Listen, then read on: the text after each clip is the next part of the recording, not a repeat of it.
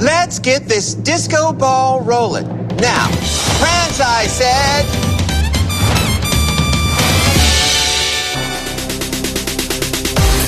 Reading, reading, reading is fundamental. Here are your reading glasses. The library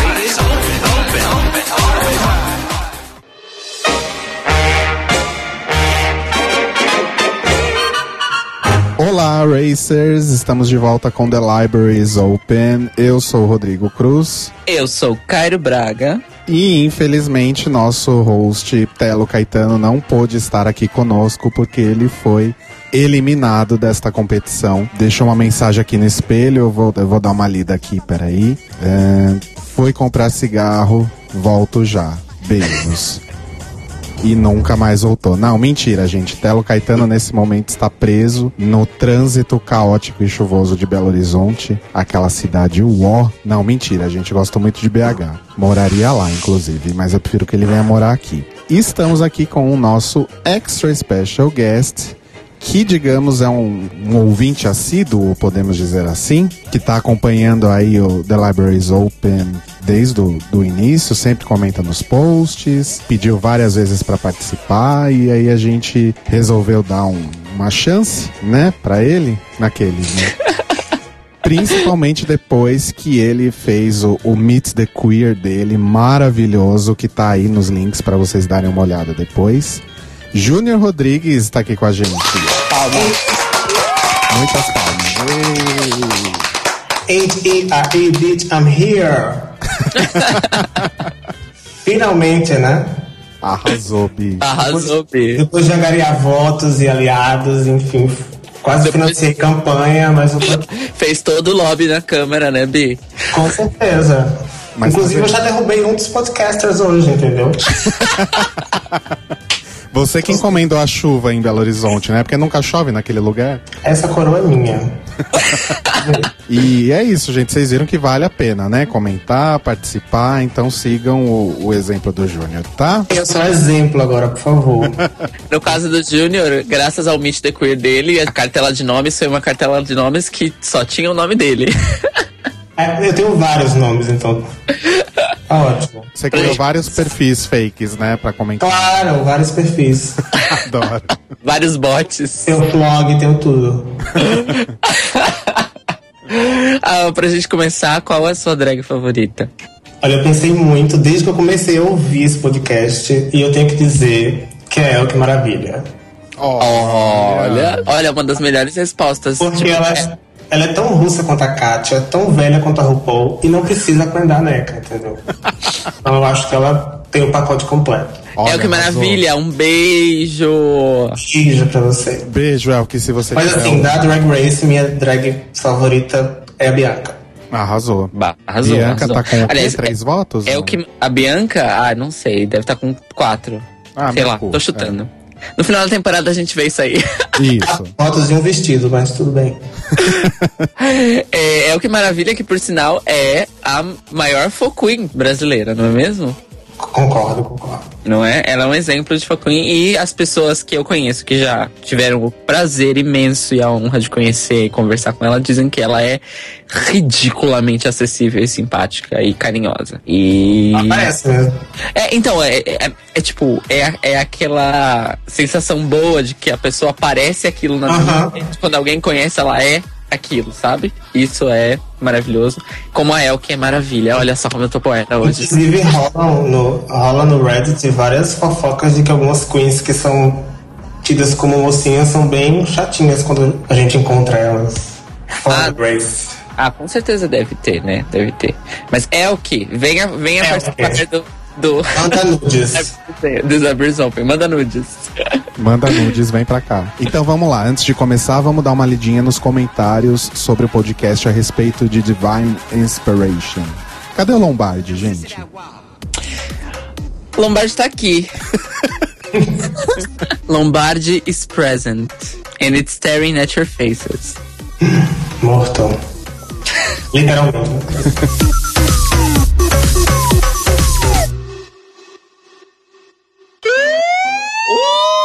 girl. She'd already. Show me what you got. Are you a? Bom, já que minha Girlfriend with a Penis não tá aqui hoje, eu vou dar uma lida rápida nos comentários que a gente recebeu no mixcloud.com barra The Libraries Open Podcast e no facebook.com barra The Libraries Open Podcast. O Ângelo Pereira comentou que amou o podcast, ele começou a ouvir na semana passada e tá adorando. Que bom que ele ouviu esse podcast, porque ele quase deu na cara de uma menina, porque ela começou a ver Drag Race agora e acha que pode ser fã da Miss Fame. Apesar de adorar os makes dela e alguns vestidos, querida, não é concurso de Miss para ganhar mais bonita, né? Eu vou ter que estar concordando com, com Eu vou ter que estar assinando embaixo também. né? O Felipe de Caldas eh, comentou que ele acha que a, a Ru quer mostrar todos os tipos de drag que existem. E a Miss Fame foi mais um exemplo disso. Que ela não é uma mega performer tal, que as maquiagens e as montações são divinas. Que ele considera válida a participação no programa, mas que foi realmente a hora certa pro Sashay Away. E quanto a Pearl, ele acha que alguém precisa acordar de novo. Acho que baseado aí no Prince in Queens, talvez a- essa opinião dele tenha mudado, né? E uma coisa que ele não pode deixar de comentar é que ele tem a sensação que nós já temos uma winner e que infelizmente não será uma big girl como a Latrice, mas sim uma ginger.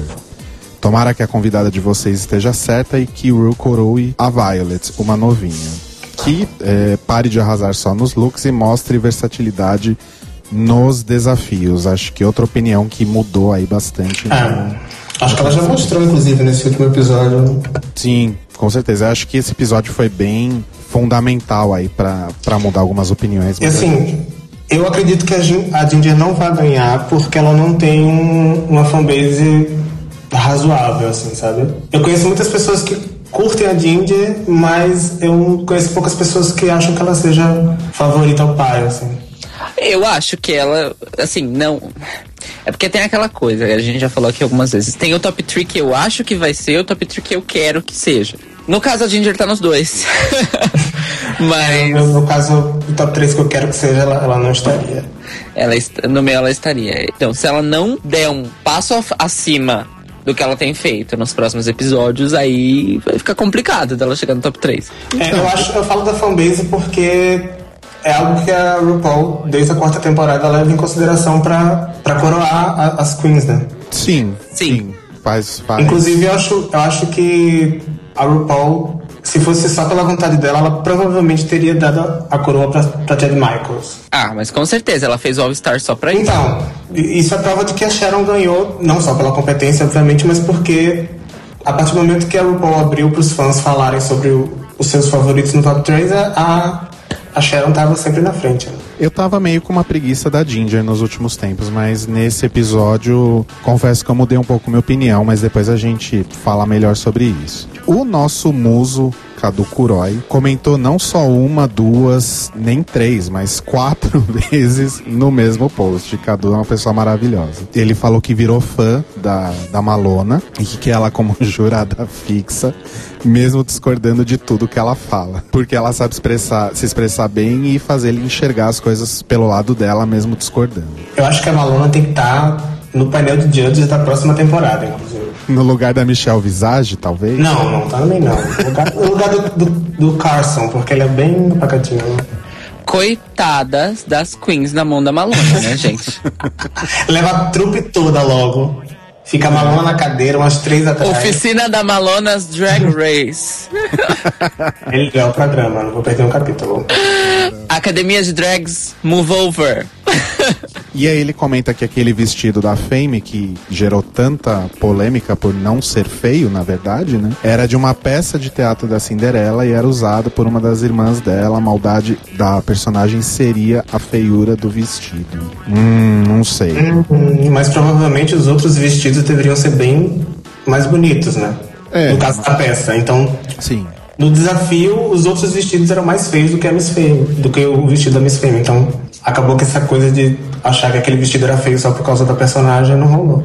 E não rodou aquele vestido no lip sync. Até hoje eu fico puto, porque ela poderia ter feito a Dona Redonda e rodado o lip sync inteiro. Seria, no mínimo, épico, pelo menos. Seria menos patético do que o É, fez. porque ficar mexendo a boca como se estivesse usando dentadura e esquecido o corego em casa. Não, não. E ele falou que apesar da gente odiar a Fame, ela é a Miss Simpatia dele. Really Queen. Nossa, really Queen. Really, Cadu. Que mais? Ele fala que, em resumo, né, que ele amou o vestido da Trixie, que lembra a Madonna dos anos 80, quando a música que ela lançava era relevante, risos.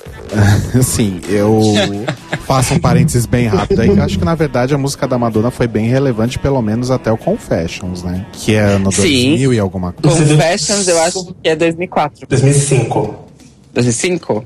Isso. Eu lembro que eu tava no ensino médio quando saiu, então bate. E que ele não culpa a, a Demi Lovato por estar no episódio, e sim a equipe que cagou no pau a temporada toda mesmo. E que o top 3 dele é Katia, Violet e Ginger, que ele odeia, mas que tem talento e só isso mesmo. E que ele acha que a Katia sai semana que vem e depois a Trixie. Ou vice-versa. Então, se a previsão catastrófica do Cadu se confirmar, talvez Katia saia semana que vem, acho difícil. Por fim, sobre aquela questão que a gente conversou no podcast sobre Conjuring Queens, é sobre quantas vezes é, são filmados os desfiles.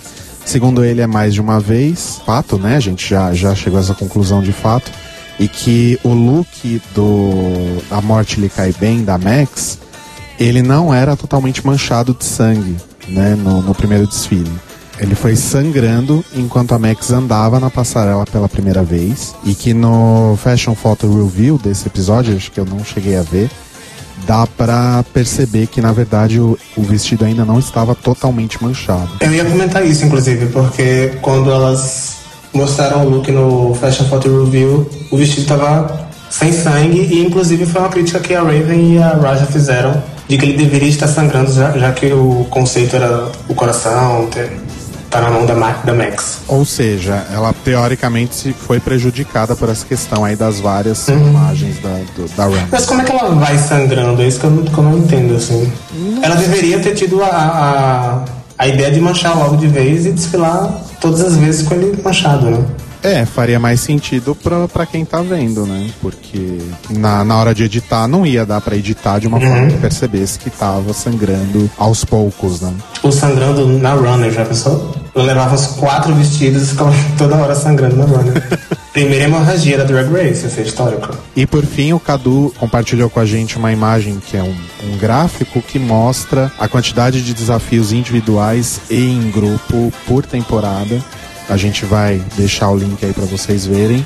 Eu queria perguntar pra vocês, vocês acham que existe a possibilidade de dessa vez a RuPaul coroar duas queens? Já que isso já foi ensaiado na, na temporada passada com a Dora e a Bianca. Porque eu acho que assim, como o grupo tá muito acirrado e tá muito pulverizado, se existe a possibilidade dela coroar duas, seria agora, sabe? Eu acho pouco provável Nossa, eu acho muito. Eu acho pouquíssimo provável. e eu não acho que seria nada legal. Também acho. Eu ia Not achar cool, mar- RuPaul. Not cool. Eu ia achar muito marmelada, sabe? Não, também, também não curtiria muito não, mas é porque talvez ela esteja um pouco desesperada com a recepção que a galera tá tendo da temporada, entendeu? E também porque tem o histórico dela ter gravado essa, essa final da Dora e da Bianca ganhando juntas. Não sei. Sim, mas eu não sei até que ponto isso contribuiria positivamente pra imagem final da temporada, sabe? Eu acho que coroar a Katia, por exemplo, já seria mais que suficiente. Eu acho que seria a única alternativa, inclusive. É porque, é porque assim, fica ah, naquela coisa. Se vai coroar duas, coro- coroa três. Se vai coroar três, coroa 14. Sasha Bell ganhando, tá vendo Rodrigo Cruz? Olha. Conseguiu realizar o sonho dele. Ou seja, ela, ela tem uma chance ainda, né? Ela tem, ela tem. Eu Ela vou, vai costurar peitos melhores dessa vez. Já pensou assim, numa reviravolta completamente insana e, e apelativa? A RuPaul fala que o top 4, na verdade, vai ser as primeiras quatro eliminadas do programa. Tan, Nossa. tan, tan. As Ou- bichas tudo no prédio da Logo pichando, né? Ah, não, vai ter incêndio, bicho. Vai ter coquetel molotov com glitter, pode ter certeza. E a Jasmine ganha no final, com aquele vestido que é o melhor de todas as temporadas. puta que pariu. Procurando todas as madeiras pra bater aqui, porque não. E o último comentário foi do, do Luiz Santos, foi um comentário que gerou ba- bastante polêmica. Na verdade, o podcast passado foi bastante polêmico, né? E foi bastante, além de divertidíssimo, foi super interessante porque, como o Cairo disse, fez toda a diferença ter drags de verdade participando e dando opinião sobre o, o episódio e o programa em si. A Malona comentou, né, e o, o Luiz fala sobre isso no comentário dele. Na verdade, ela falou que a RuPaul é, não tem tanto mérito, digamos assim, por trazer o, o drag ao, main- ao mainstream, porque na verdade tem gente fazendo drag aí há muito tempo, né? O drag nunca morreu, na verdade. Então que a gente deve maneirar um pouquinho aí nesse, nesse endeusamento da RuPaul, porque tem muitas outras pessoas aí também trabalhando há muito tempo, né? E algumas pessoas ficaram meio assim, meio revoltadas, digamos assim, com isso, porque acham que a RuPaul tem sim todo o mérito que é dado por ter trazido o, o drag de volta ao mainstream com Drag Race e, e ampliar o público que se interessa, né, pelo, por essa forma de arte, né?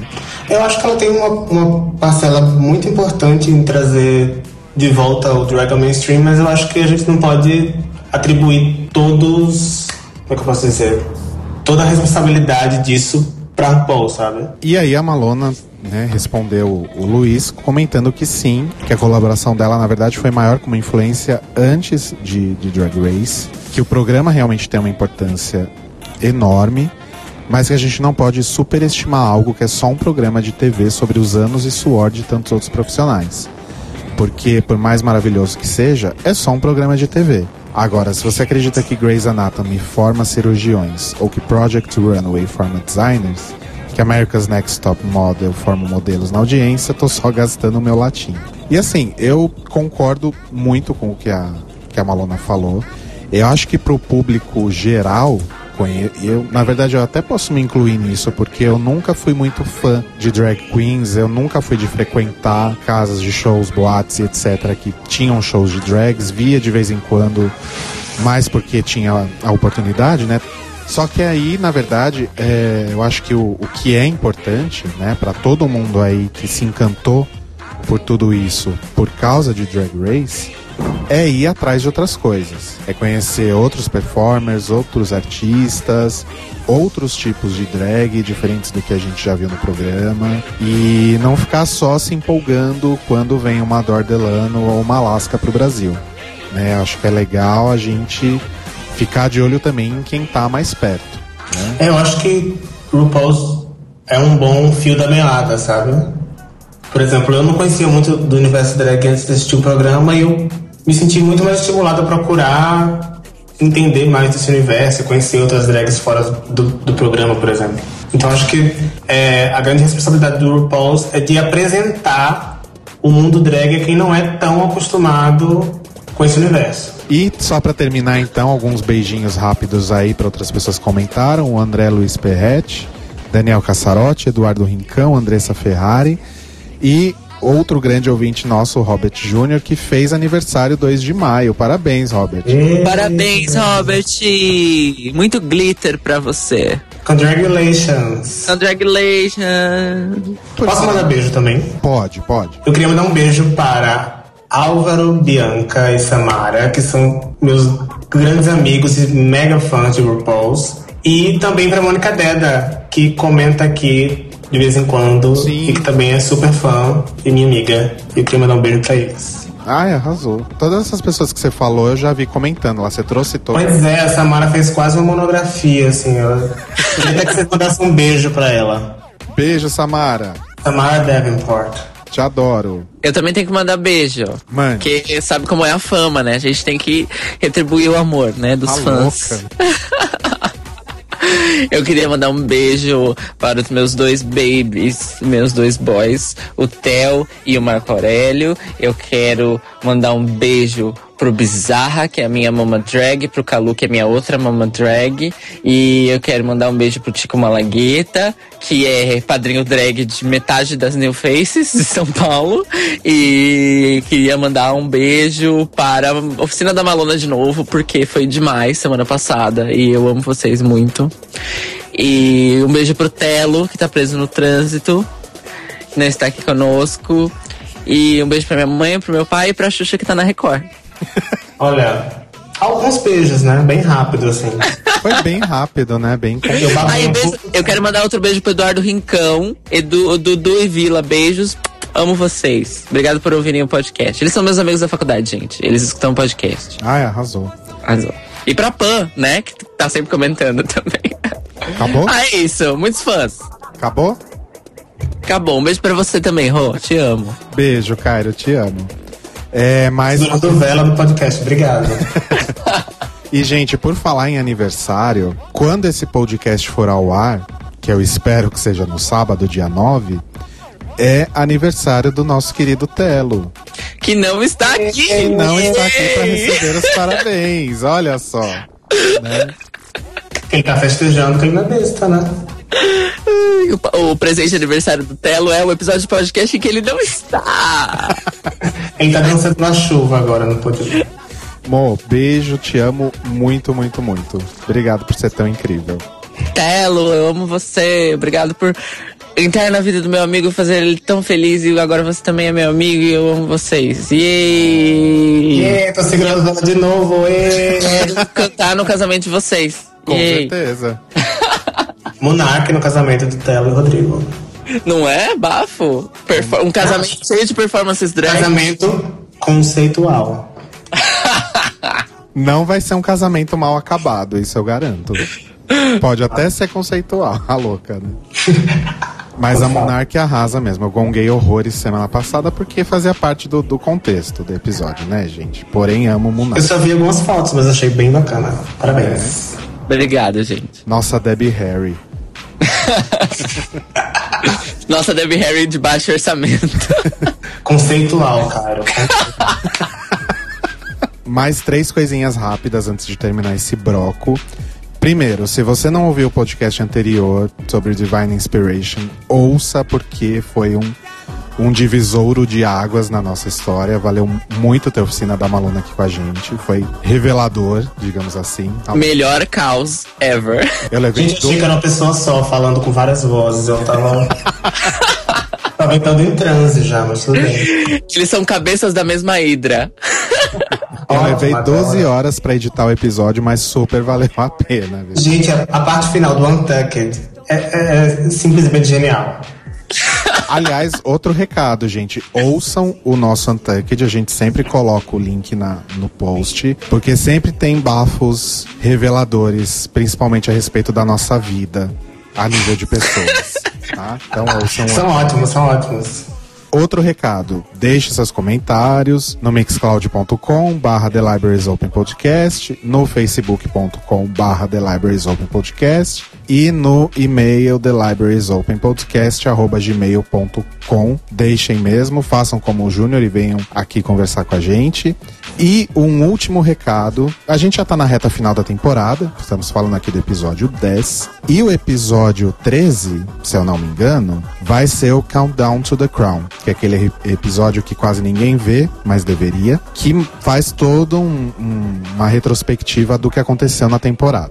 Ou pelo menos esperamos que. E a gente vai fazer também um Countdown to the Crown do The Libraries Open. E a gente quer muito a participação de vocês. Como não dá pra chamar todo mundo e colocar todo mundo no Skype, o que a gente vai pedir pra vocês fazerem é o seguinte. Gravem áudios, né? Vocês dando aí sua opinião sobre a temporada, como que foi, como que não foi, quem que deve ganhar, quem que deveria ter ido pro top 3 e não foi, etc. Tudo que vocês quiserem falar em áudios de até 30 segundos. Grava no celular mesmo, no computador, não, não se preocupem com isso não. E mandem pra gente por e-mail pro thelibrariesopenpodcast@gmail.com que a gente vai colocar os comentários de vocês ao vivo. Mentira, não é ao vivo. Mas a gente vai colocar os comentários de vocês no nosso Countdown to the Crown. Certo? Será que a RuPaul vai ganhar também melhores looks nesse Countdown to the Crown? Porque toda temporada ela fica em primeiro lugar na contagem dos looks, né? Ah, provavelmente o melhor look vai ser um de nós. Já adianto isso. Eu acho que vai ser o da Jasmine, mas tudo bem. Então é isso, gente. Vamos falar então sobre Prancing Queens. And over.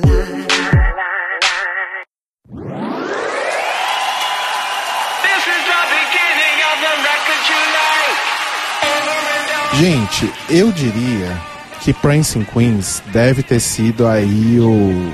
Considerando que o Conjoined Queens foi o melhor, alguém discute isso? Não, né? Então tá. Eu acho que o Prancing Queens deve ter sido lá o segundo, terceiro melhor episódio dessa temporada, não? Eu concordo, eu acho que o episódio foi um episódio 100% justo, assim.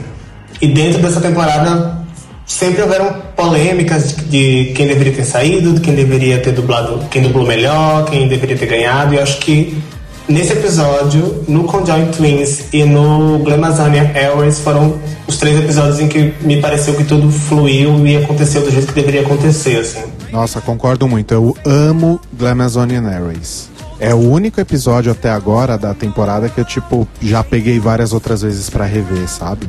É muito bom, muito bom. Mesmo a, a Sasha tendo saído nele, né? Mas é um episódio que É eu por isso que você vê tanto. entendeu? Você É consciente tá querendo rever a Sasha a todo momento. Ah, mas eu não queria ver ela saindo, né? Eu, eu assisto várias vezes na esperança que em alguma vez ela não vai sair. A burra, né? Mas o cara disse que ela volta. Posso as eliminadas, esqueceram. Eu vi na minha bola de cristal que ela volta pro Reunited. E assim, uma coisa, eu até achei legal você ter citado o, o Glamazonian Airways. Por mais que as pessoas estejam ainda, né, reclamando da temporada de uma forma geral, eu acho que foi uma temporada que teve maxi challenges bem diferentes e bem interessantes. Eu acho que do, do ponto de vista temático foi o melhor, a melhor temporada. Eu acho que tirando os desafios de atuação, porque ficou muito repetitivo, Todos, né? No caso.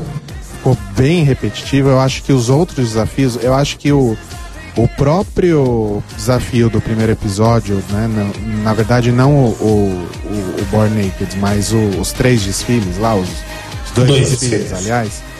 Eu achei bem interessante, até para começar a temporada de um jeito diferente, né? E o, o Maxi Challenge do Glamazonian Airways, do Conjoined Queens e do Prancing Queens eu achei extremamente divertidos.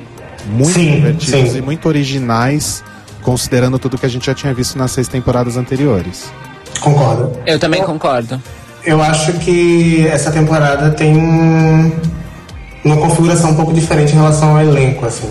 Eu acho que essa é a primeira temporada em que metade do elenco teria chance de estar no top 3. Faz- Se você considerar o potencial que elas tinham do início até o final, sabe? Porque se você considerar a Max e a Trixie, por exemplo, se elas não tivessem escorregado em, em certas ocasiões, elas poderiam galgar um lugar no top 3.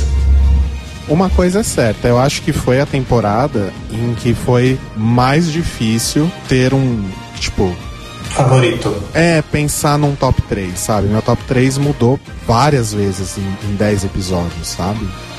É, então eu acho que essa temporada, a partir do top, do top 6, tem grande chance de ser a melhor temporada até a final, justamente porque todo mundo torce pra uma e ninguém sabe quem vai ganhar, sabe? Eu acho que isso prejudicou um pouco a temporada do começo até o meio, porque quando você vê uma favorita, você começa ou a torcer, ou a torcer contra, enfim. E isso a gente viu nas outras seis temporadas. Então, como tudo estava muito acirrado desde o início, ficou um pouco morno, mas eu acho que agora, a partir do top 6, é justamente o contrário. Ser acirrado é uma vantagem para que a gente fique mais ligado e, e que torça mais para nossa favorita, sabe? É, eu, eu concordo com a dificuldade. O meu top 3 também mudou, mudou bastante. Mas eu, eu concordo com o que o Júnior falou do lance de que, tipo, metade do elenco tava apto para um top 3. Tanto que uma das coisas. Tanto que eu já falei, né? Tem aquela coisa do top 3 que você quer, porque você gosta das drags, e o top 3 que você acha que deve ser de acordo com a competição ou o que seja. Mas teve uma outra coisa, além dos challenges, que eu achei interessante, foi que assim, a RuPaul nessa temporada, ela tentou. Eu ainda não sei dizer se ela conseguiu. Talvez no final da temporada, tipo, relembrando tudo, a gente possa chegar a uma conclusão. Mas ela tentou dar uma chacoalhada no formato do programa. Toda temporada ela, ela, ela que eu digo, gente, é tipo a produção, não é ela enquanto pessoa, tá? Ela enquanto instituição que ganha dinheiro, que produz o programa. Toda temporada eles tentam, eles colocam um elemento de formato, de estrutura novo. Mas eu acho que nessa temporada eu senti uma diferença muito forte na edição, no ritmo da edição e no que a edição focou, privilegiou mostrar em determinados episódios. Porque nas outras temporadas a gente a gente sabia o que ia ser mostrado no bloco seguinte assim, tipo, certeza absoluta. Então, no começo, o primeiro bloco era mini challenge, aí o segundo bloco ela se preparando para o main challenge, e o terceiro bloco era ou o segundo bloco era metade ela se preparando, metade ela se fazendo, o terceiro bloco era runway, o quarto bloco era judges critiques e o quinto bloco é eliminação. Eu acho que isso foi muito mais variado nessa temporada, também pelo fato de que ó, vários é, episódios no começo da temporada já não tiveram alguns não tiveram mini challenges e o primeiro teve um maxi mini challenge. Então, essa essa Velocidade. mudança essa, essa mudança estrutural que ela, que ela quis fazer para sair da mesmice, entre aspas, eu achei que foi uma das coisas mais marcantes para mim no, pro- no programa. E que também eu acho que faz parte do estranhamento que a temporada causou, que acabou virando um, um desgosto, vamos dizer assim, né? Que a galera falou que ah, é muito acting challenge, blá blá blá blá blá blá, etc e tal. Mas eu realmente acho que tudo isso faz parte de uma mudança de intenção da RuPaul também. Inclusive, se você pensar no pós-show, por exemplo, tem a Batalha das Temporadas e etc. Tipo, existe muita coisa de drags juntas fazendo algo depois do show, né? Sim. Então acho que talvez por isso ela tenha focado um pouco em saber como elas se sairiam com outras queens. E não tanto individualmente, sabe? né, testar a dinâmica, digamos assim, né? Agora, o, o que eu tinha falado sobre a questão do, do top 3 mudar é até porque, né, eu comentei que eu tava meio com preguiça da Ginger, mas eu achei ela apenas maravilhosa nesse episódio. E eu acho que ela foi muito esperta também. Eu não sei se foi espontâneo ou se foi pensado. Mas eu acho que aquele mini meltdown que ela teve na- durante as critiques, eu acho que contribuiu para que ela não fosse eliminada no lip sync. Tá. É, eu acho que na verdade talvez a trajetória dela tenha sido mais decisiva. Acho que aquilo ajudou, deu, deu um. acendeu ali na cabeça dos jurados que ela realmente tinha aquela dificuldade, estava superando o medo e etc. Mas eu acho que o que realmente deixou ela no programa foi a trajetória dela, assim. Bom, e aí a gente fala então sobre o, o mini desafio do episódio, né?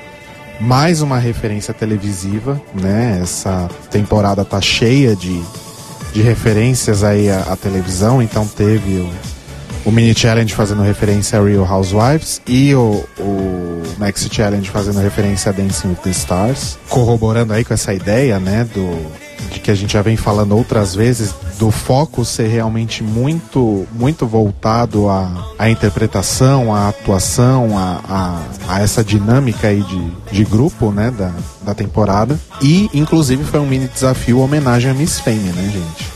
Eu ia falar isso, acho que ela deixou todas as fitas adesivas e eles resolveram reaproveitar para o mini challenge. Eu até comentei que, tipo, olha, o mini challenge que a Fame ia ganhar, pela que ela não tá aí. Achei um episódio sustentável. Com certeza eles reaproveitaram todas as fitas que ela deixou lá. Eles devem ter falado, o que, que a gente vai fazer com essa, esse monte de porra de fita adesiva? Já sei.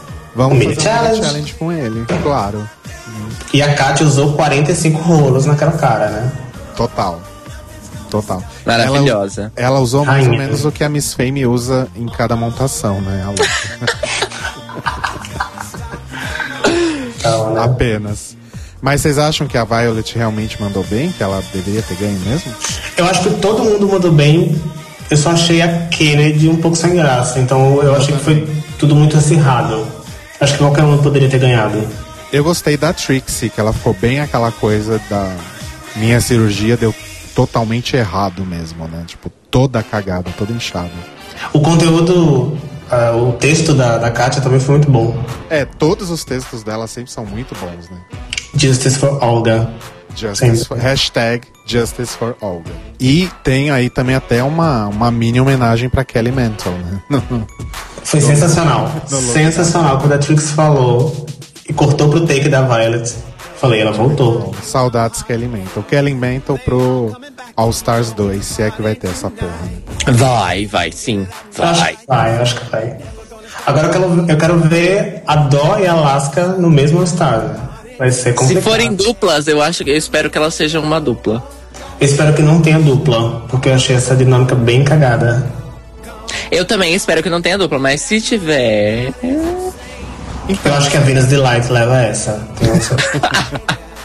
Eu tenho uma, eu tenho uma teoria sobre o, All- o, o All Stars 2, porque assim, sei que é totalmente off-topic, mas é rápido. No All Stars 1, ainda ah, as queens não tinham uma projeção, tinham obviamente uma projeção pós-show, mas que não era tão grande e tão milionária como é hoje. né? E aí eu fico pensando, por que que uma Adore Delano vai largar Iria querer participar dos né, vai largar a turnê dela pra participar de RuPaul's Drag Race de novo, né?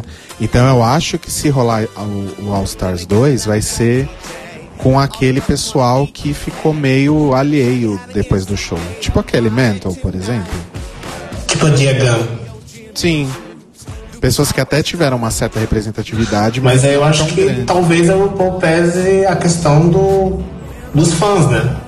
Tipo, até que ponto os fãs iam querer ver Kelly Mantle de volta ao Stars porque a Dó não quis participar, sabe? Gente, eu ia adorar Kelly Mantle no Stars. Hum, Sério. Sério mesmo, não tô zoando. O Rodrigo tem um amor pelas cagadas. Você já percebeu, né? É que ele se identifica. olha! Cascavel! Eu poderia ter usado isso semana passada, né? Pois é. Acho que você tá um pouquinho atrasado, Cairo. Everybody, everybody, do you hear that? Click clap, click clap, uh. That's the sound of a swing bat. Click clap, click clap. Uh-huh. Oh, yes, honey. Due to the fact that her thighs spread just like. É, e aí vamos lá então pro, pros ensaios do, do Dancing with the Stars. Eu, na verdade, eu, Rodrigo, né? Eu gostei do desafio, como eu disse, eu achei que foi um dos mais legais, um dos três mais legais. Mas em relação ao, ao original, né, o que inspirou aí o desafio, o, o programa Dancing with the Stars, eu acho esse tipo de programa de dança, tipo, um saco, sabe? Total, assim. de- Ah, mas é que eu achei, eu achei que a paródia que eles fizeram foi tão boa. Não, assim, o, o- Eu achei que a ideia de misturar ritmos foi bem, bem inteligente. E como elas ex- executaram bem, assim, no geral, foi bem acirrado, então acho que compensou meio essa, essa questão do, do desafio em si não ser lá essas coisas, sabe? E é justamente isso que me incomoda nesse tipo de programa, porque você pega, sei lá, o programa original, eu tô dizendo, né? Você pega pessoas da mídia, né? TV, atores, cantores, etc, etc, etc, que teoricamente são todos cagados, né? Lá mostra os ensaios, a pessoa se cagando pra aprender. E aí chega no, no, no, no momento de dançar mesmo, no, na apresentação e todo mundo dança maravilhosamente como se fizesse balé há 12 anos, sabe? E isso me irrita muito. Eu queria ver gente caindo, eu queria ver gente errando, e isso não existe, né? Tudo muito bem programadinho, bem ensaiadinho pra ficar lindo. Nada fica cagado. Então não tem graça pra mim. E eu acho que isso reflete um pouco no desafio também, porque, claro Eu acho que foi uma reprise desse formato, né? A gente só viu eles cagando tudo no ensaio e se dando bem no desafio. Mas apesar da gente conseguir aí identificar pessoas que foram melhor ou pior, tipo a Pearl foi bem meia boca, né? Bem flazedar. Bem flávia. Flaceta. Hashtag flazedar. E a Kennedy, por exemplo, eu esperava mais, né? Considerando todo o background que ela tem, que ela realmente manda muito bem. E eu achei que foi bem flat, assim. Eu acho que ela poderia ter aproveitado pra se jogar muito mais, sabe? Mostrar tudo que ela sabe fazer, que a gente vê nos vídeos aí de lip sync dela por aí.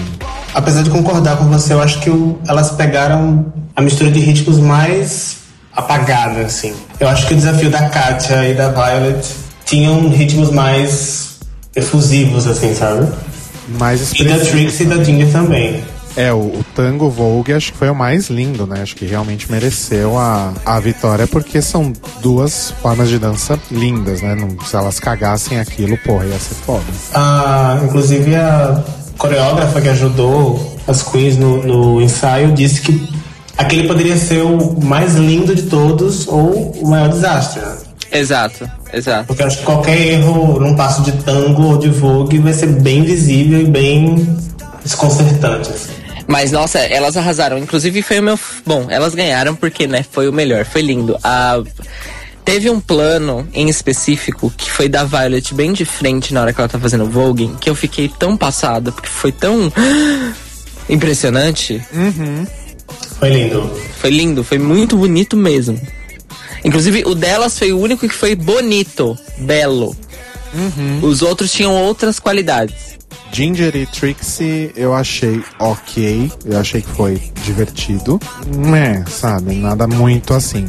Eu gostei de ver, na verdade, é, sabendo aí dessa coisa depois da, da Ginger ter vergonha de dançar por causa do corpo, essas coisas. Quem nunca, né? Eu, pelo menos. Aí eu achei realmente interessante essa superação, porque eu achei que ela se soltou mesmo, sabe? Eu não, não achei que ela tava presa ou, ou retraída. Sim, se ela não falasse que não dançava, a gente não ia achar que ela era tão travada assim.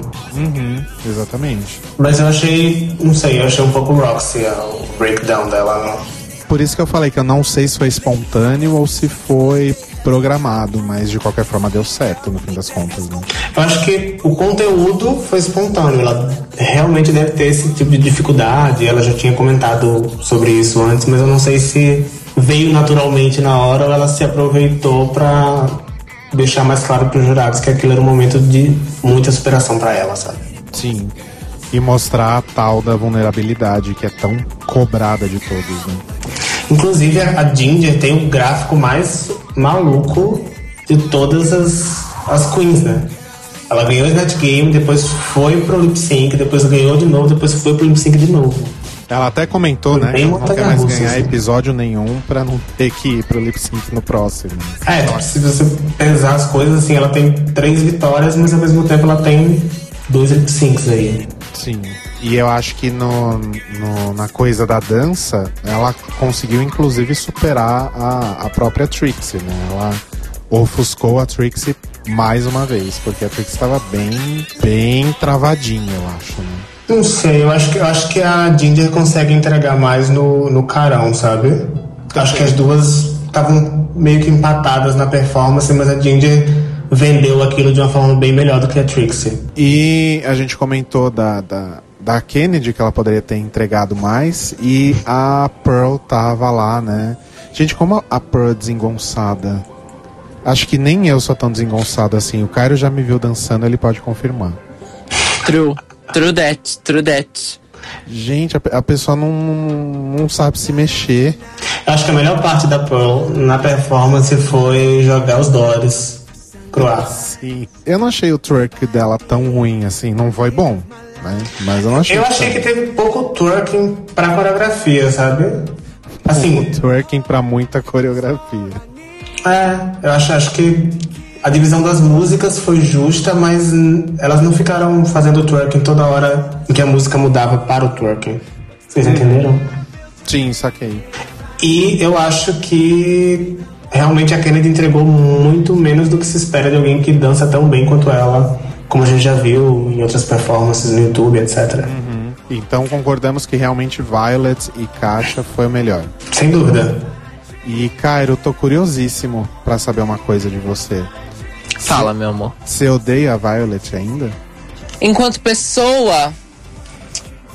Enquanto drag, não, porque eu sei que ela é boa. Mas enquanto pessoa. Ai, é foda, né? Ela fez amizade, amizade com a Katia, que é uma pessoa que eu amo, então. Então, Então, é exatamente esse o ponto, né? Adorei a entonação, tipo, enquanto pessoa, enquanto drag não, porque eu sei que ela é uma drag boa. Você quase tem que admitir que ela é uma drag boa. Mas eu tenho que admitir que ela é uma drag boa. Eu tenho mesmo que admitir. Olha, todo o meu ódio vai pra Kennedy Ginger, tá? Todo ódio que você transfere pra Violet, pra mim vai pras duas. Não, não, eu, eu só não. eu- ela, ela não conquistou meu coração, mas o meu ódio ela não tem mais. Isso eu posso dizer pra vocês. Mas eu não- ainda não acho que ela deva ganhar. aliás, Assim, eu torço muito pela Katia, ela é minha favorita desde o início, assim. Mas eu acho que. E, tipo, eu só ficaria 100% satisfeito se ela vencesse. Mas caso a Katia não ganhe, pra mim quem merece é a Violet. Porque eu acho que ela conseguiu ter um desempenho muito bom e entregou uma storytelling interessante, sabe? Essa narrativa de cheguei imatura e aos poucos fui conquistando as pessoas e não sou tão bitch quanto eu parecia no início, sabe? É, então, o que tá me deixando. É... Só, assim, não vou falar da Violet, não vou falar da Violet, vou falar da Ginger. Porque a Ginger, ela fez o caminho contrário. Ela era, tipo, fofa, tida como fofa no começo. Uhum. E agora a galera, tipo, ainda acha que ela é uma drag queen super competente e tudo mais, mas as pessoas estão começando a desgostar da personalidade dela, né? Então, isso pra mim é muito triste por quê? Porque eu confesso pra você que eu queria que a Ginger ganhasse, porque tá na hora de uma gorda ganhar. É, eu Já passou da hora, porque a RuPaul perdeu uma chance com a Latrice. Concordo. Nossa, inclusive perdeu uma chance de ouro, porque. Mas eu acho que vai ser difícil a Ginger, mesmo se ela ganhar, ela ser uma vencedora querida pelo público, justamente por causa desse, dessa storyline que tá rolando dela. Então, eu concordo que a RuPaul perdeu uma ótima chance com a atriz. Apesar de achar que a Sharon realmente dominou a temporada. Não, a Sharon dominou a temporada, sim. Mas pelo menos tá no top 3, né? É, pelo menos tá no top 3, gente, por favor. Mas eu acho assim. Super concordo que já tá na hora de uma Big Girl ganhar, mas eu acho que a gente tem que pensar primeiro se é uma drag merecedora da vitória e não necessariamente porque ela seja gorda, sabe? Eu acho que, que a Ginger tem seus talentos e tem todo o mérito de estar ali no top 5 e se tiver no top 3 também vai ter mérito.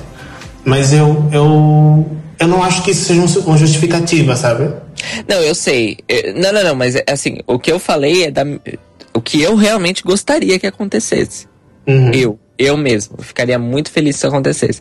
Mas eu acho que a Ginger tem o carisma, uniqueness, nerve and talent. Sim, Eu não acho que ela tem carisma. eu acho. Eu acho que ela Acho. tem. Eu acho. Eu acho. Guerra de peruca agora. Eu eu tenho um, um pouco de medo em relação a Kátia. Amo a Kátia completamente, mas assim, um pouco de medo de que ela não. de que a RuPaul não dê a vitória a ela e, de que ela, inclusive, não esteja no top 3, porque ela não entregou uma história de superação ou algo parecido, sabe? Ela teve aquele momento com a, com a Miss Fame e tal, mas eu acho que não, não rolou um- uma curva dramática interessante pro reality enquanto drama, sabe? Esse é o meu medo de que ela não esteja no top 3 por isso. Porque a Pearl tem toda essa história de que acordou, etc, etc. A Ginger de ser uma, uma big girl conseguir entregar uma performance bacana. E a própria Violet com essa coisa de ter se tornado alguém mais agradável durante a temporada. Então tenho um pouco de medo em relação a Katia. Agora, esse negócio da, da Violet, na verdade eu, eu já bati nessa tecla outras vezes, que eu não acho que ela seja realmente uma pessoa tão maldita quanto as pessoas acreditam e, e, e julgado durante toda a temporada. Gente, vamos, vamos pegar a Violet e colocar do lado da Fifi O'Hara. Vamos pegar a Violet e colocar do lado da Tyra Sanchez. Vamos colocar ela do lado da Roxy Angels. Realmente é aquilo? Eu não acho. Eu acho que ela é muito melhor que aquilo. Vocês viram Ah, eu, eu concordo com você, Rô. Concordo. Ela não é. Ela não é tão vilã quanto essas que você citou. Com certeza. E até, cara, eu, eu queria lembrar, eu queria ter falado isso no, no Conjoined Queens e eu esqueci. Mas a- até a caixa, né, quando ela voltou, ela comentou que ela ficou surpresa de ver como a Violet tinha melhorado. É verdade. É bem verdade. Não foi só a Kátia que fez esse comentário, a Caixa já tinha feito lá atrás e já rolaram mini comentários a respeito disso nos outros episódios, né? Eu acho que isso também é reflexo do, do, do elenco acirrado, assim. Você também não tem uma vilã nível Roxy ou o Fifi nessa temporada, sabe? É, não mesmo. Muita gente não curte a Kennedy, não curte a Ginger e outras pessoas também não curtem a Violet, mas eu acho que ninguém tem esse nível de rejeição, assim, como houve nas outras temporadas. Sim, exatamente. E aí eu vou lançar uma teoria pra deixar vocês pensando, tá? Hum. Até o momento, ok, a gente ainda tem aí pelo menos uns dois episódios, eu acho. Até o momento, o Violet não dublou.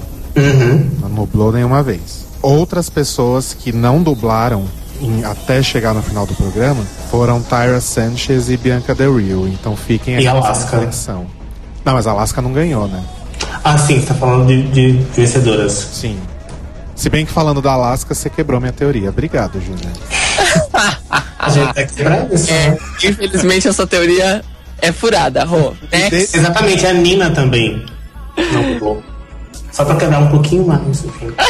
As minhas teorias nunca dão certo, né?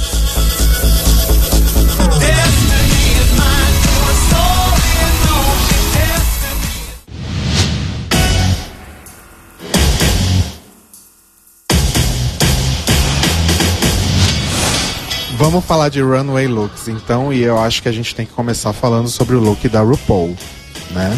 Sim, muito bom.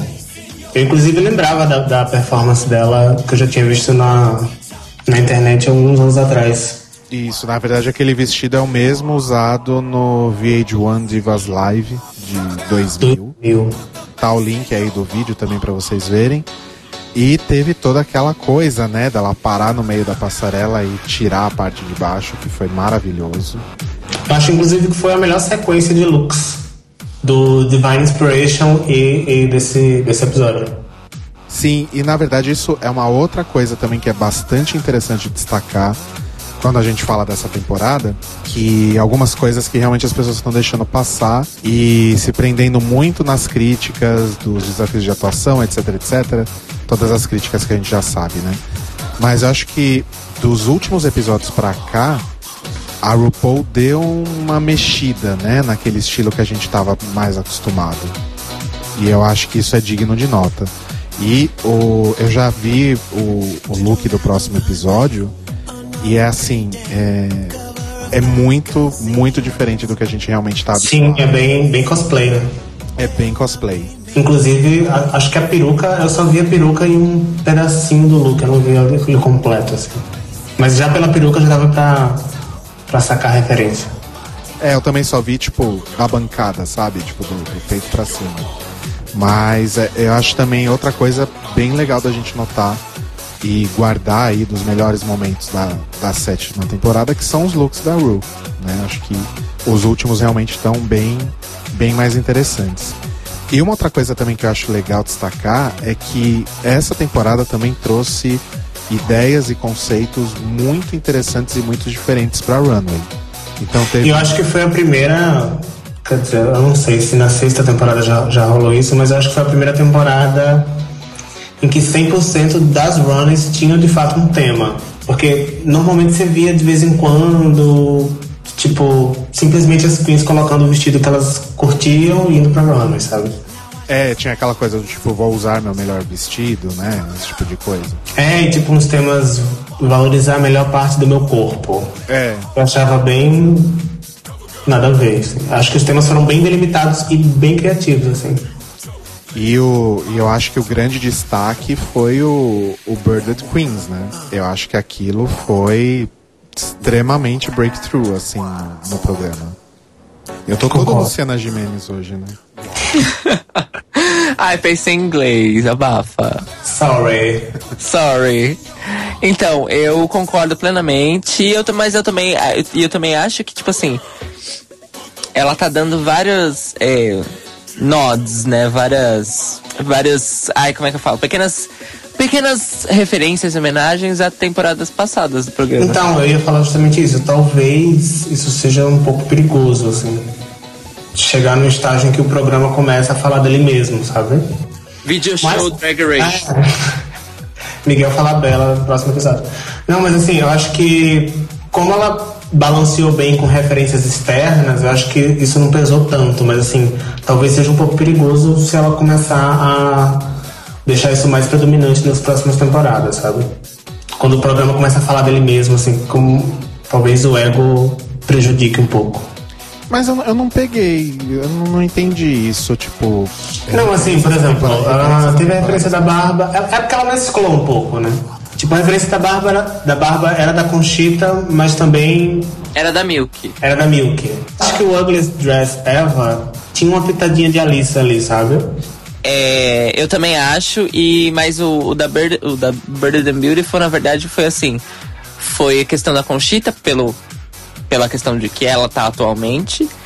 Ela é a Bird Queen mais famosa do mundo atualmente. É, um nod pra Milk, porque a Milk teve essa ousadia, mas também uma homenagem ao Matthew Anderson, né, gente? Que inclusive demorou pra vir essa homenagem. Por falar em. Birded Queen, olha quem se juntou aí.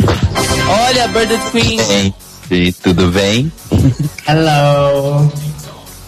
Oi, Júnior. Tá viva? Tô, tô. Com as. O dia foi muito louco e absurdo, gente, igual na Narcisa, mas, mas tá tudo bem, tô vivo. Bem-vindo de volta, Trixie. Ah, obrigado. Eu vou ter que ir embora daqui a pouco de novo? Vai. Aqueles. Grossa. Mas enfim, voltando. Ah, eu entendi então o que vocês quiseram dizer sobre referências a outras temporadas, mas de qualquer forma eu acho que os temas estão bem originais. Tipo, o, o Sim. Wolf Drag foi super original. Considerando o programa, né? Eu acho que essa foi a, a o melhor conjunto de runway de todas as temporadas, sabe? Porque Ai, normalmente sim. você, você via metade dos looks bem nada a ver, uma- alguns três ou quatro que prestavam e dois que eram ótimos, sabe? E assim, você viu, você viu muita gente com looks bacanas e foi bem acirrado, assim. Inclusive alguns looks que foram de queens que foram pro lip sync. É. Posso só dar uma opinião sobre os looks dessa, dessa, dessa runway de metade homem e metade mulher? Eu não sei se vocês repararam durante o episódio, mas elas ganharam um, um body um bodysuit que era metade preto, metade é, tom de pele. Inclusive dava pra perceber na, nos looks femininos que sempre tinha uma parte do desse body cor da pele. né? É, era um body e elas tiveram que construir a roupa em cima do body. Então, isso do body. Do body. do body. Do Boring. Acho que a Kennedy construiu em cima do Boring perfeitamente. Parabéns pra ela. Mas o que eu fiquei muito chocado é que apesar das roupas terem sido construídas em cima de né, era praticamente pano colado num body, estavam muito bem feitas as roupas. Tava mesmo. Ah, Eu fiquei um pouco chocado, porque quando eu vi o body, eu falei, caralho, vai ser uma merda, né? Vai ser cola quente o retorno. Mas E não, não é- até que tava muito bom. E não era um desafio que envolvia só costura, né? Elas tinham pouquíssimo tempo pra tentar fazer uma coisa bacana ali. Então, ainda sobre as runways criativas, não vamos esquecer que o próximo episódio é o episódio da Hello Kitty, que é uma coisa que eu nunca esperei ver em Drag Race na minha vida inteira. O melhor trocadilho de todos, né? Hello Kitty Girls. Ai, vai ser muito bom, gente. Vai ser. Gente, mas eu, eu, acho, acho que é um pouco o tango Vogue da Katia e da, da Violet, sabe? Pode ser uma coisa sensacional ou um amontoado de Hello Kids horrível, assim. ou, vai ser, ou vai ser genial ou vai ser péssimo. Ou seja, é Schrodinger's Drag Race. Exato. Mas qual look vocês acharam melhor de todos? Violet. Violet, e- Violet e, e Katia, porque elas foram julgadas como dupla. É. Tão imparcial, Caio Braga, tão imparcial. Ah, impar- imparcialidade é meus dois ovos, fia. Olha, informação aí de utilidade pública. Que eu tenho dois ovos? Tenho. Somos imparciais. Quaisquer ovos. Meus dois ovos, eles, eu chamo eles de Fátima e William Bonner. De tão imparciais que eles são. Me tira daqui, socorro! Gente, mas aqui, já que vocês me chamaram de Trixie, é, a gente já pode falar da Trixie? Pode. Então, e ela no Untucked achando que tinha ganhado, gente? E a Nossa. Kátia achando que é dublar, né? Nossa, foi. Melhores. Inclusive, teve um dos takes mais interessantes de todos os Untuckeds, que foi a Kátia ensaiando o lip sync. E aí colocaram a imagem do espelho que a gente via tanto a face masculina quanto a feminina. Foi bem bacana. Assim. Foi lindo. Foi muito bem bonito lindo. esse take mesmo. Mas assim, o que eu achei engraçado é porque tava. Todas as seis estavam estavam pensando que iam ser julgadas individualmente, né? Uhum. Inclusive, a Ginger não tava tão, tão certa de que ia dublar. Ah, ela tava, ela tava decorando letra, ela já tava. Não, assim, tava todo mundo com o cu na mão, assim, mas eu acho que ela ainda tava. Menos a Trixie, coitada. É menos a Trix. Eu acho que é porque ela pensou assim: não seremos julgadas em dupla, seremos julgadas individualmente. Eu não fui tão mal quanto a Ginger, então eu acho que a Ginger é que vai. Eu achei que foi muito pretencioso da parte dela. Eu achei que ela foi. Ela voltou muito segura de si. Só Sabe o que eu acho que foi um grande pecado da, da Trixie foi tentar forçar uma comédia em todos os comentários, em tudo que ela tentava fazer, sabe? Eu não sei se ela já se encontrou muito bem quanto Comedy Queen, mas eu acho que pela crítica que ela recebeu no dia que ela saiu, eu acho que ela voltou um pouco exagerada, tentando provar que é engraçada e que é divertida, e às vezes ficou um pouco over the top, assim. Concordo. É, muito. faz bastante sentido isso que você falou. Mas assim, eu vou ser bem sincero, não é defendendo a Trix porque eu gosto dela, não. Mas eu acho que se elas tivessem sido julgadas individualmente, eu acho que a Trix não teria ido. Eu não Eu sei. acho que quem teria ela- ido seria a Ginger e a Pearl. Em questão de, tipo assim, de, de dança. Sabe? E- porque assim, eu, eu acho que. Eu, eu até comentei isso com o Rodrigo quando a gente tava assistindo. Eu acho que foi o primeiro episódio que realmente não tinha uma que era óbvio que ia pro Boron. Sabe? Eu acho que a Ginger porque ela tava mais fraca, mas ninguém tava horrível. Nenhum dos looks tava péssimo, ridículo. Nenhuma, nenhuma é, prova, né? Nenhuma das danças. Inclusive, eu acho que as danças foram até muito melhores do que eu tava esperando. Na minha cabeça Com ia ser um certeza. desastre. Uhum. Então eu acho que tava realmente aquela sensação de que pode ser qualquer uma. Mas eu acho que se, se elas fossem julgadas individualmente, eu, eu não colocaria a Trix, eu colocaria a Pearl. Eu, inclusive, acho que a Kennedy e a, e a Pearl poderiam ter ido pro Boron. Eu também acho. Eu acho que ficou bem acirrado entre as duas. Tipo, a Katia e a Violet venceram merecidamente, mas eu acho que entre as duas duplas não seria injusto ter colocado a Kennedy e a Pearl.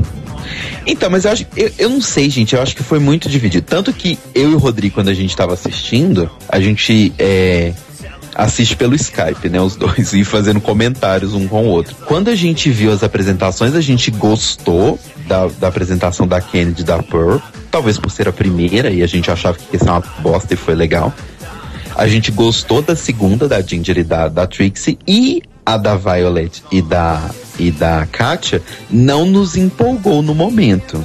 Eu não tô falando que foi ruim, mas no momento realmente não me empolgou. Eu falei, não, que foda. Eu tava bem eh, apreensiva porque tinha visto alguns boatos que a Katia ia sair. Então, quando eu vi que elas fizeram tudo certinho, eu pelo menos fiquei aliviado de que provavelmente ela não estaria no bórum, sabe? Uhum. Eu fiquei mais na expectativa de como a Katia se sair com a Violet do que necessariamente analisando os três números na hora. Mas depois que eu analisei friamente, eu achei de fato que Trixie e Ginger foram ali bem empatadas com, com a Pearl e com a Kennedy.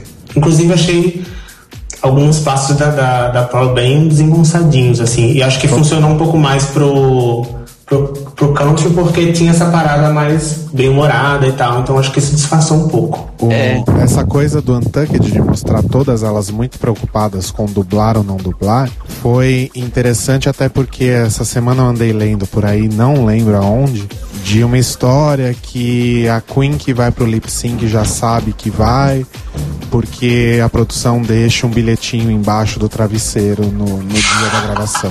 Um post-it, né? Lindo. Não, tipo, oi? Você tá fudida amanhã. Que Faz o menor é essa, sentido. sabe? Tipo, enfim, né? Fãs. Até porque, teoricamente, a Runway conta como. Claro, O que às vezes me incomoda um pouco, eu concordo com, a- com o comentário que a Michelle. Inclusive, a Michelle fez um comentário. Não sei se vocês ouviram o podcast do RuPaul com a Michelle essa semana. Mas foi bem divertido e eles falaram sobre Drag Race, enfim, porque eles não falavam sobre o programa porque esses episódios que estavam saindo eram episódios antigos porque a Michelle estava em turnê.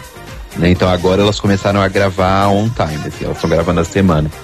E elas comentaram sobre as primeiras semanas de RuPaul e tal, como é que, né, de Drag Race, como é que tava. E elas chegaram a comentar sobre a questão da Pearl. E a RuPaul comenta sobre aquele embate que ela teve com a Pearl, né, da, do There's Something on My Face. E aí elas começam a falar um pouco sobre a Pearl e tal, o que, que elas achavam, por que, que a RuPaul não estourou com ela, por que, que a RuPaul não mandou ela embora. E a RuPaul explicando que é porque ela via nela um potencial e tal. E a Michelle também fala isso, desse potencial e tal, blá blá blá blá blá. Só que às vezes o que me parece é que existe uma, uma certa proteção da Pearl. Porque assim, a Ginger desengonçada, nossa, ela foi desengonçada, foi péssima. A Trixie sendo desengonçada de propósito pra ser engraçada, nossa, a Trixie exagera demais. Aí vai lá a Pearl e é desengonçada. Ai, nossa, tão charmosinho, né? A Pearl dançando errado. Gente, critérios. Eu acho que, que existe um, uma proteção pela narrativa, sabe? Eu acho que a, que a RuPaul tentou trazer essa coisa de uma Queen que tinha potencial, que conseguiu acordar durante a, a competição, mas eu, eu não acho que a Paul tenha, muito mais a entregar nesse ponto da competição. Mas eu acho que a RuPaul investiu nessa, nessa narrativa e quer ir até o fim com ela, sabe? Então ela meio que tá fazendo vista grossa para alguns algumas coisas da Paul. Eu não achei, por exemplo, que ela tava exalando confiança como a, a Michelle e a RuPaul falaram, sabe? Eu, não, eu não vi essa, essa segurança incrível nem na runway, nem, nem na dança. E eu queria falar também do look da Kennedy, porque eu achei bem. Os papel crepom? É, eu achei bem toalha de banheiro picada, sabe? Parece que ela pegou uma toalha de plástico e colocou naqueles picadores de papel do escritório e foi. Eu não lembro muito bem do look dela e acho que isso quer dizer muita coisa. Exato. Era um monte de pedaço de papel crepom colado no corpo. Era umas tiras, né? Eram umas tirinhas. Toda cagada. Uma melindrosa bem. É, não tava. Assim, igual eu tô falando, esse desconto, porque né, a roupa foi construída em cima de um body. Sim. Mas de qualquer forma, tava, tava, tava fraco, assim. Mas eu achei que ela na dança, ela realmente fez bem, porque é o que ela sabe fazer, né? Ela já. A gente já sabia que ela era dançarina e realmente ela dança bem. Você não acha que ela foi um pouco aquém do que se esperava? Mas era um desafio de dupla. Ela, e assim, tinha uma coreografia. Primeiro que já tinha uma coreografia estabelecida, elas não criaram uma coreografia. Então eles criaram uma coreografia um pouco mais simples para que todos pudessem dar conta. Sim. E segundo, que era um desafio em dupla. Né? Assim, fica até um pouco estranho ela sair dando pirueta, duplo twist carpado, rodando pelo estúdio e a Pearl lá se mexendo que nem uma. Sabe. Jogando dólar. Parado. Exato. Então, tipo assim, elas tinham que, de certa forma, ter uma sincronia. Então a Kennedy não podia começar a dar a massa pantera rodar ali, que nem uma louca, peão da casa própria, não ia dar certo. Agora, uma coisa que eu queria falar que eu guardei pra esse momento runway é que eu gostei muito do look da, da Ginger, principalmente a parte masculina, porque deu pra ter uma ideia de como ela fica com barba e, enfim, me deu algumas coisas. aqui, Rolou um tesão, eu também. Né? Inclusive, Ai, não, gente. fazia a Ginger naquele half-half ia ser maravilhoso. Não precisava nem arrancar a roupa, ela já tava bem mal acabada. Bem conceitual. Bem conceitual. Bem conceitual. Era só, era só abrir o crotch e deixar as coisas livres pra serem manipuladas, tava tudo ótimo. Eu achei que o look da, da Ginger tava bem. Assim, quando eu assisti pela primeira vez, eu achei bem ok, até legal. Mas dando alguns takes, assim, umas pausas, dava pra ver que tava bem pecando em alguns acabamentos, sabe? Porque a gente sabe que ela não costura. Sim. É. E acho que isso pode ser um problema no próximo episódio, inclusive, né? Tô torcendo pra isso, inclusive.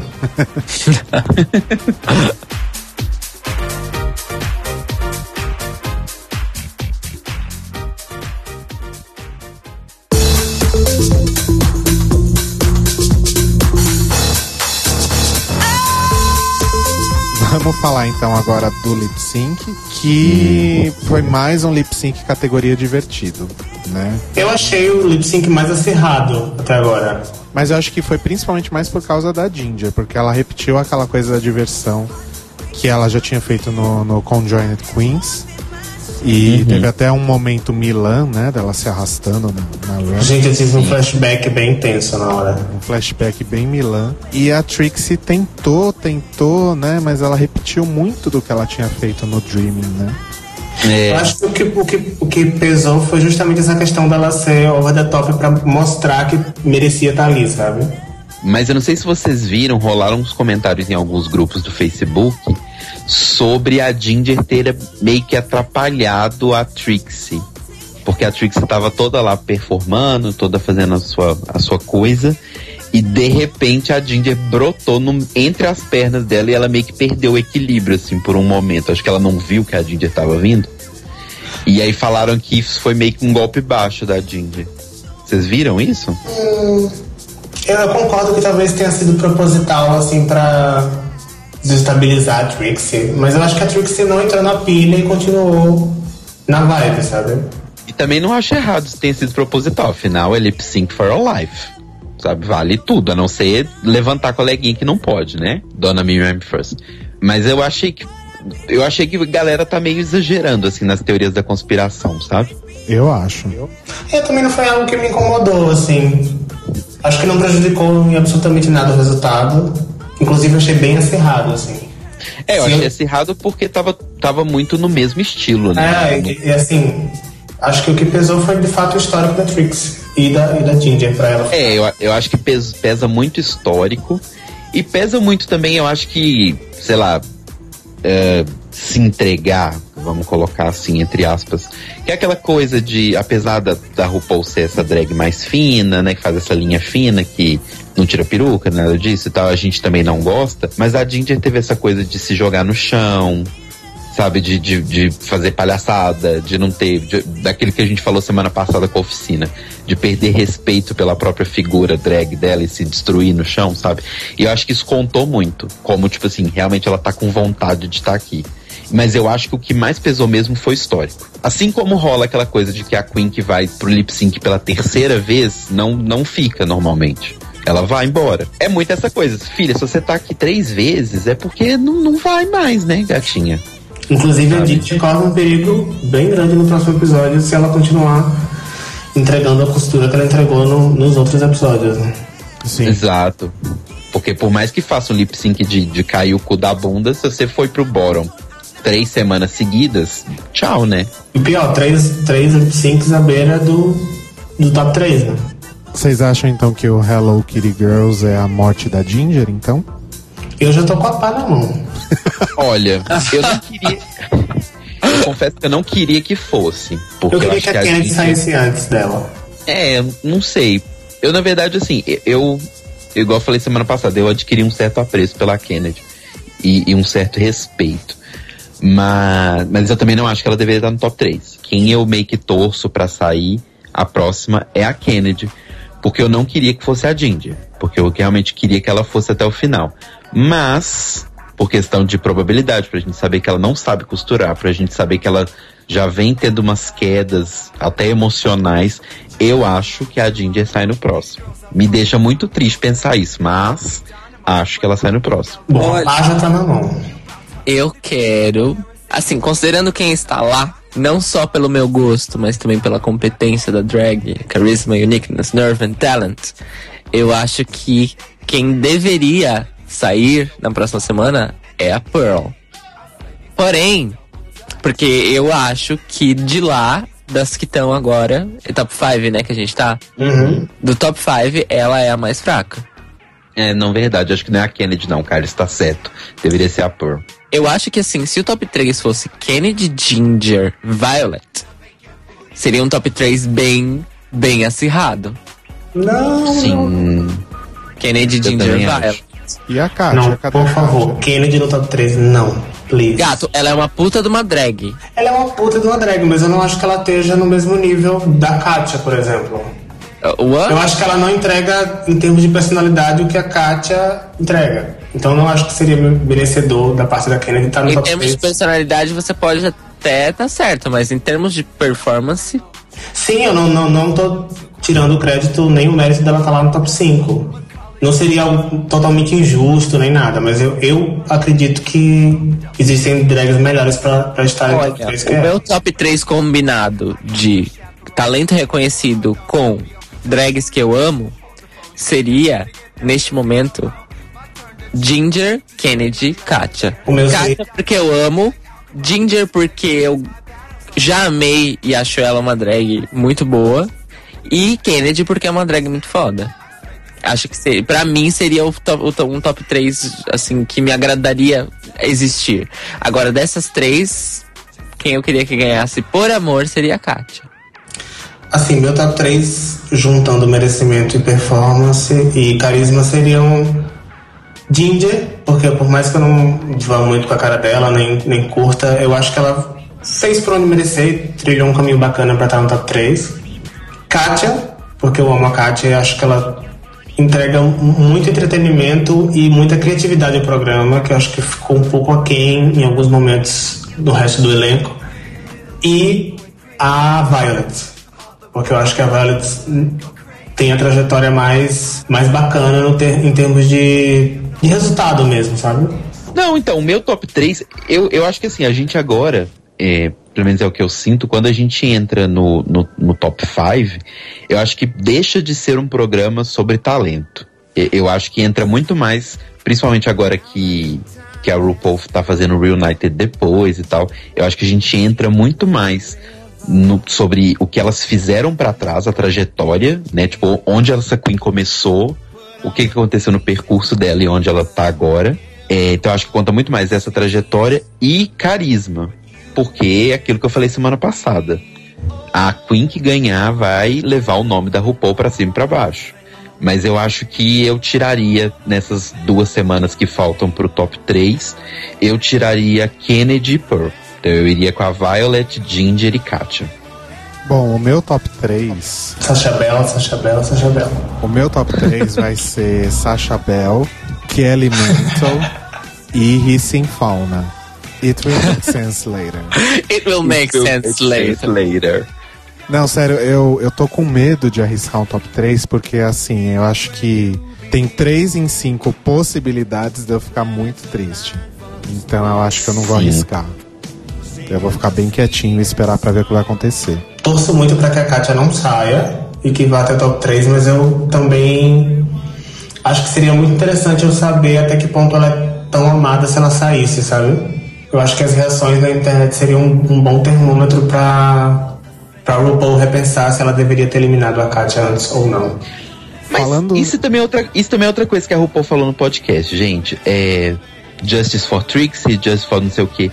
Foi gravada nove meses atrás. Então, assim, se a RuPaul eliminar a Katia, triste. Não vai dar coroa pra Katia, algumas pessoas vão achar ruim. A Katia vai entrar pros bots ano que vem e vai levar uma massa de público junto Sim, sabe? Então, assim, eu, eu, eu acho que se se fosse ter um prêmio, um prêmio carisma, né? Tipo, foi o prêmio da Jinx, por exemplo, eu acho que ele iria com certeza pra Katia. Eu acho que isso não é nem porque ah, a gente tá vendo agora on time. Eu acho que até durante o programa, vendo as gravações e, e, e acompanhando todo aquele processo ali, é bem óbvio que a Katia é a mais carismática. Então, assim, mesmo que ela não ganhe, eu acho que ela vai ser a que ganhou. Tipo a Alaska. Agora, falando em, em reações do público, eu tava dando uma olhada na enquete do Dragaholic, coisa que a gente não faz há algum tempo, né? E Verdade. pela primeira vez aí, em, em algumas semanas, Kennedy Davenport não ficou em último lugar, e sim a Não, Ginger. olha. E em primeiro lugar, pela primeira vez em muitas semanas, Katia não está em primeiro, e sim a Violet. Tá vendo? Essa coisa da trajetória. Bom, acho que agora é, é esperar, né? E torcer pra, pra gente não ficar muito triste semana que vem.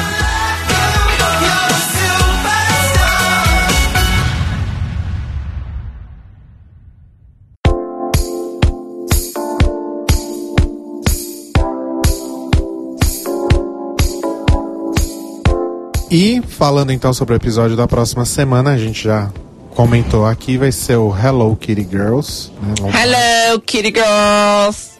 Ai, pensei que o Lombardi tinha morrido, é por isso que eu falei o nome. Desculpa, Lombardi. Quer que eu faça mais uma? Pode fazer. Foi improvisadíssimo, como todas.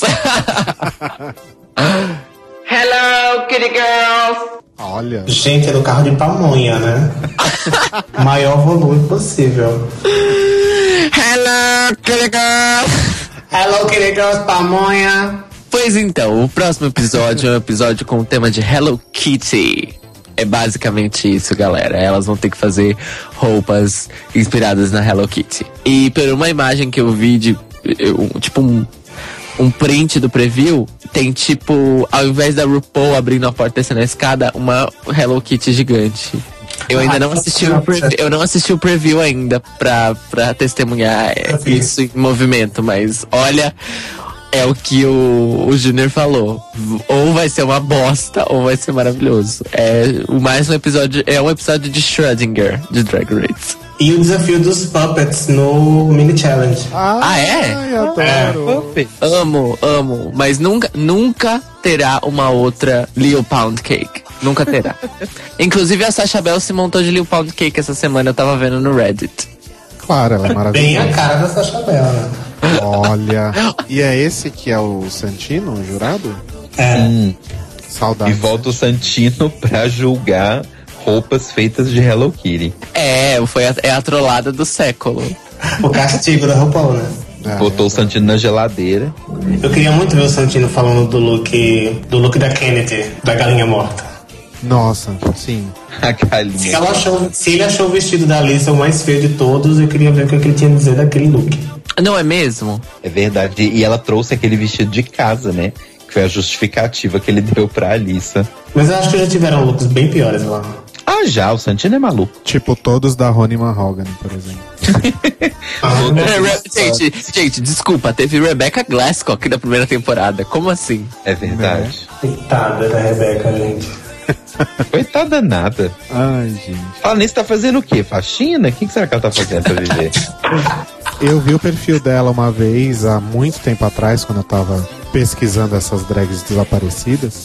Mas ela continua fazendo show no- na cidade dela, que eu nem lembro qual é. Mas ela tá bem low profile mesmo, né? É é uma das que. Eu não sei se ela que escolheu sumir dessa, desse contexto todo ou se resolveram sumir com ela, mas. Então semana que vem a gente mata as saudades do Santino, ou não, né? Porque muita gente odeia ele. Ai, eu odeio. E queria acrescentar informação. Provavelmente o próximo episódio, depois do Hello Kitty Girls, vai ser o do clipe.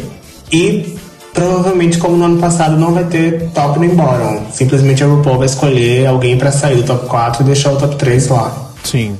Que vai ser bem tenso.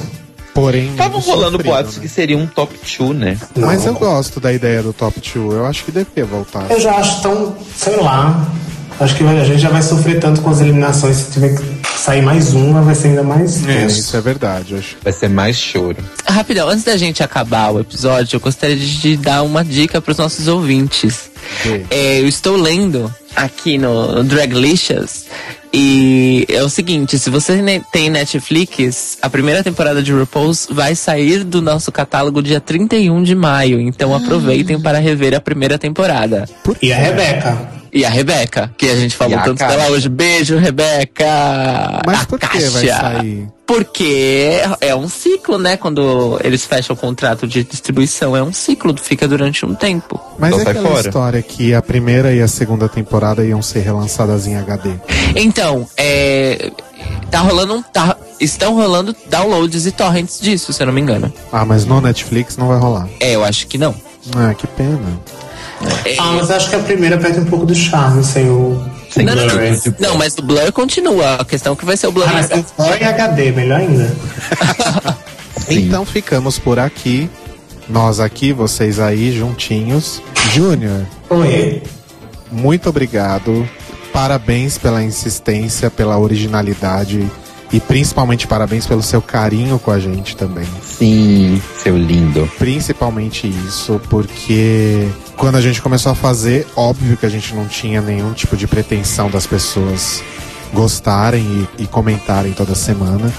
Então, quando a gente vê pessoas é, como você que tem essa coisa de, de se interessar, de ouvir todo episódio, de deixar sua opinião, de deixar um comentário, uma brincadeira que seja, pra gente, você não tem ideia como é gostoso, sabe? Abrir o Facebook o Mixcloud e ver os comentários das pessoas lá. Então, muito, muito, muito, muito obrigado por estar aqui com a gente. E desculpa a gente ter enrolado você tanto tempo pra, pra chamar, mas, mas rolou. Rolou, né? Antes de sair a primeira temporada no Netflix, vocês me chamaram.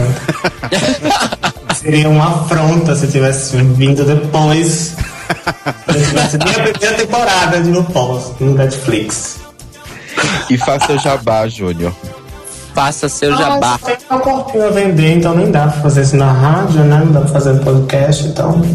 Ah, mas Na você- verdade, eu tenho. Eu tenho. ah, eu tô começando a me arriscar em ilustração e tô fazendo alguns trabalhos baseados na Drag Race. Ai, que bafo. Só que eu não, não cheguei a postar ainda, então quem quiser fique ligado de repente na página de vocês e qualquer coisa eu mando o link pra vocês e vocês divulgam lá. Com certeza. Sim, senhora. Assim que tiver no ar, manda pra gente, por favor. E muito obrigado, muito feliz e foi muito bacana. Gente, Obrigada, espero, eu. Espero que você tenha gostado. Sickening! Sem querer! Oh, crrr. E lembrem-se de mandar também os seus áudios de até 30 segundos pro e-mail thelibrariesopenpodcast.gmail.com que a gente vai colocar no nosso Countdown to the Crown. Falem da temporada, falem das suas drags preferidas, do seu top 3, fala mal da gente, fala mal da Monarch, fala mal de quem vocês quiserem. E, e bem também, né? A gente agradece que você pode correr esse risco de estar no nosso Countdown to the Crown. Bye! Ai, beijos, beijos. E beijos. Faz de novo Beijos. negócio, Assim como a Trix, eu vou embora de novo. Assim como a Rebecca, eu vou voltar pro anonimato depois desse podcast. Faz Tongue Pop, pelo amor de Deus, pra gente acabar.